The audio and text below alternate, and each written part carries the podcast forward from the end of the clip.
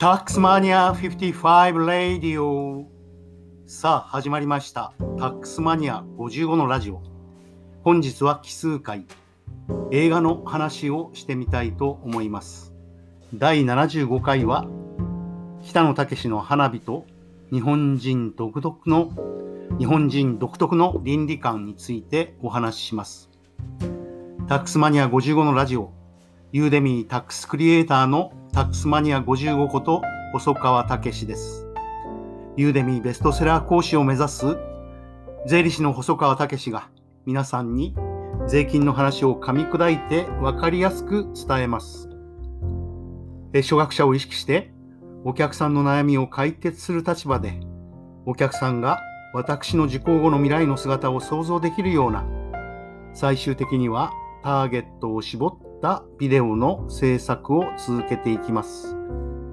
その制作過程で考えたことを中心にラジオで喋っていきます。えとにかくお客本位で考えなければいけません。自分が好きなことや得意なこと、やりたいことでコースを作ってもお客には受講してもらえません。よく売れているユーデミーコースや本の表題、そしてその構成を参考にしてコースの制作を続けようと思います。ラジオの放送もそうです。ついつい自分が喋りたいことを中心に喋ってしまいますが、お客様のニーズに合うもの、お客様の悩みを的確につくものを選択して喋る必要があります。そのためには税理士、YouTuber 税理士のヒロさんとか、大河内薫さんの放送も聞きながら喋っていこうと思います。ただ自分が喋りたい内容ではあっても、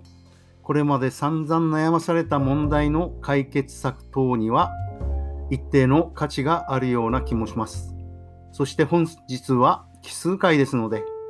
プロレス映画 UFO その他の話を材料に、本日は映画の花火で税金にまつわる話もしていこうと思います。えそうは言ってもですね、えー、本日は奇数回なので税金と関係ない話を特に今日は自分が人生について大事だなと思う話をするのも、えー、大事だなと思うので、えー、聞いていただこうと思います。えその方が、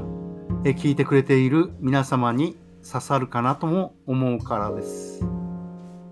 え本日は第75回北野武の花火という映画と日本人独特の倫理観について話していきます。え途中で雨上がり決死隊の宮迫博之氏がなぜ芸人仲間から断罪されているかのお話もしたいと思います。えこの花火という映画は私が北野武作品の中で一番好きな映画です。はっきりと覚えていないのですが、北野武は記者会見で、近松門左衛門のような世界を丁寧に描きたかったと言っていたような記憶があります。えこの映画を一緒に見に行ったえ舞台女優の広瀬彩さんは面白かったです。でも細川さんと知り合いでなければ絶対に見に行かない種類の映画でしたと直裁な感想を述べました。公公開が1998年の1月ですので、もう23年も経ったと言えます。え私は税理士としてのスタートが1996年の2月、非常に遅かったので、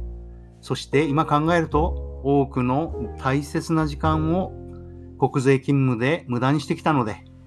まだ23年しか経っていないとも言えると思います。えその頃の私は税理士3年目、年齢も40歳手前、え私、細川武自身も税理士として一番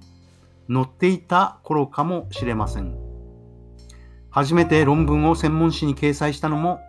1998年の1月、ちょうどこの頃でした。今80本以上の租税法論文を執筆し、え通算本も3冊出していることを考えると、え随分遠くに来たなと思います。そしてそういう意味では、まだ23年しか経っていないとも言えるのです。そして私は、再三お話しておりますが、それを全部捨てることにしました。しゃべくりを意識し、文章を考えて、丸山久美子さんに教わった箇条書きと一枚ペラにまとめて、しゃべりの練習をしてユーデミーコースを作っていこうと思います。えー、最も9月第2週には日本税法学会の発表を控えているので、その準備とその発表はやる必要があるので、え、近日中には現在の仕掛かりのユーデミーコースを絶対に完成させなければなりません。花火の話に戻ろうと思います。その後も私は10回以上ビデオで花火を見返しています。見るたびに新しい発見がありました。花火の主人公は北野武が演じる刑事です。自分の失敗で後輩を一人死なせ、一人を下半身不随にしてしまいました。主人公の刑事は重病の妻がいて、妻を病院に見舞い、大事な張り込みに同行しなかったのです。その間に覚醒剤中毒の覚醒剤中毒の犯人が発砲して暴れ、惨劇は起こりました。それを長く長く気に病んでいる主人公の刑事は、死に場所を探しているような部分があります。間違いなく、けじめをつけようと死に場所を探しているのです。北野武は古い日本独特の倫理観を持った人間を表現したかったのでしょう。この映画を見てもさっぱりわからない。何が何だか暴力ばかりという若い人が多いのは本当に残念です。北野武が提示した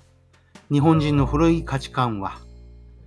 その映画を見る本人の中にかけらがないと古い価値観のかけらが一つもないとすると全く伝わらないということかと思います。そうは言っても古い日本の倫理観がお金よりも大事なものがあるだろうといった価値観が突然現れることはままあります。そしてそれが共感を生んだり、今回の雨上がり消し隊に絡む宮迫博之の断罪につながるようなこともあります。先週の火曜日、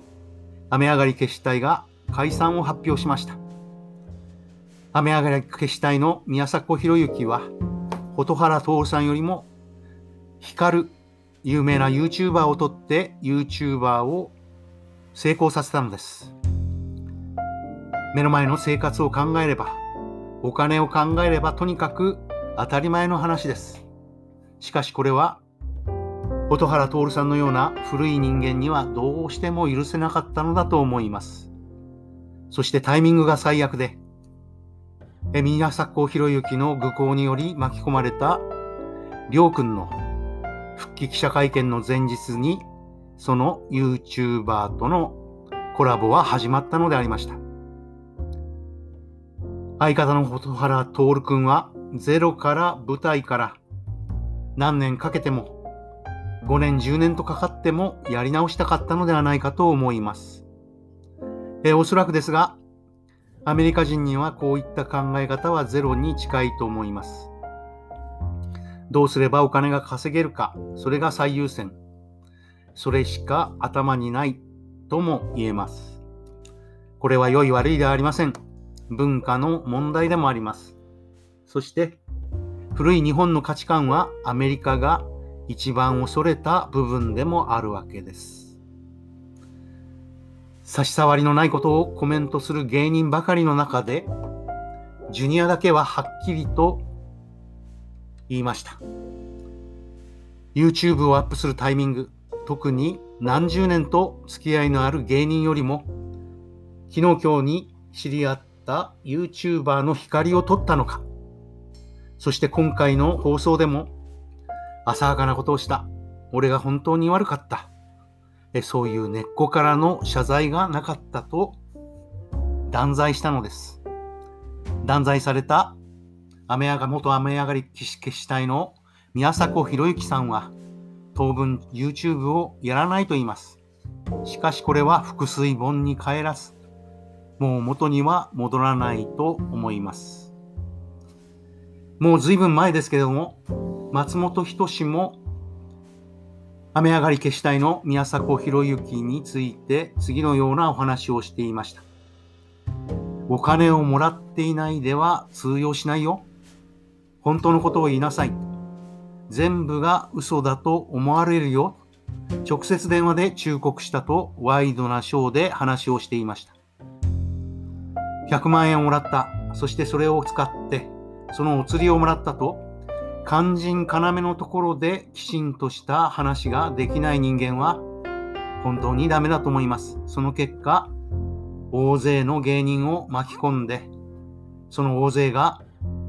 ほとんど引退状態にあるわけです。そして、宮迫博之を断罪したジュニアとの絡みで非常に印象的だったのは、元テレビ朝日のアナウンサー、古舘一郎がドロップキックをしたかったのは、宮迫博之ではなくて、蛍原徹の方じゃないのとジュニアに振りました。滑りに滑っておりました。本当にどうしようもないです。大事なところで、大事な部分で、きちんとした話ができない奴は本当にダメです。話を花火に戻します。全編が暴力で彩られているのですが、あちらこちらに印象的な貼り絵が散りばめられています。北野武自身の作品のようでありますが、一つ一つ丁寧に作られていて、とりわけ家族が一緒に見上げる花火の絵が印象的です。北野武の作品は、主人公が寡黙で余計なことを喋らないケースが多いです。そしてその方がたくさんのことが伝わる場合も多いと思います。花火は北野武作品の中で私が一番好きな映画であると申し上げました。そして何度も何度も見返しています。これはなぜかと改めて考えてみました。やはり最初に見た時が税理士を始めて3年目。そして私の初めての専門誌掲載、論文掲載という喜びとその映画が重なっているのだと思います。こうして振り返ると、人は映画を自分の人生や思い出を投影させて自然自然に見ていることがわかります。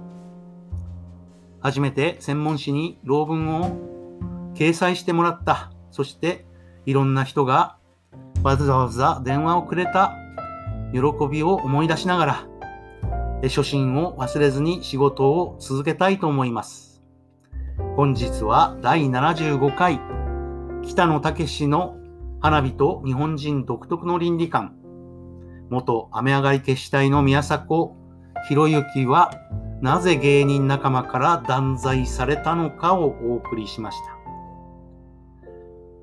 タックスマニア55レイディオ最後まで聞いてくれてありがとうございます。本日は税金の話全く出てきませんでしたね。明日は税金の話に戻ります。これに懲りずにまた聞いてくださいね。もう一度、タックスマニア55レイディオ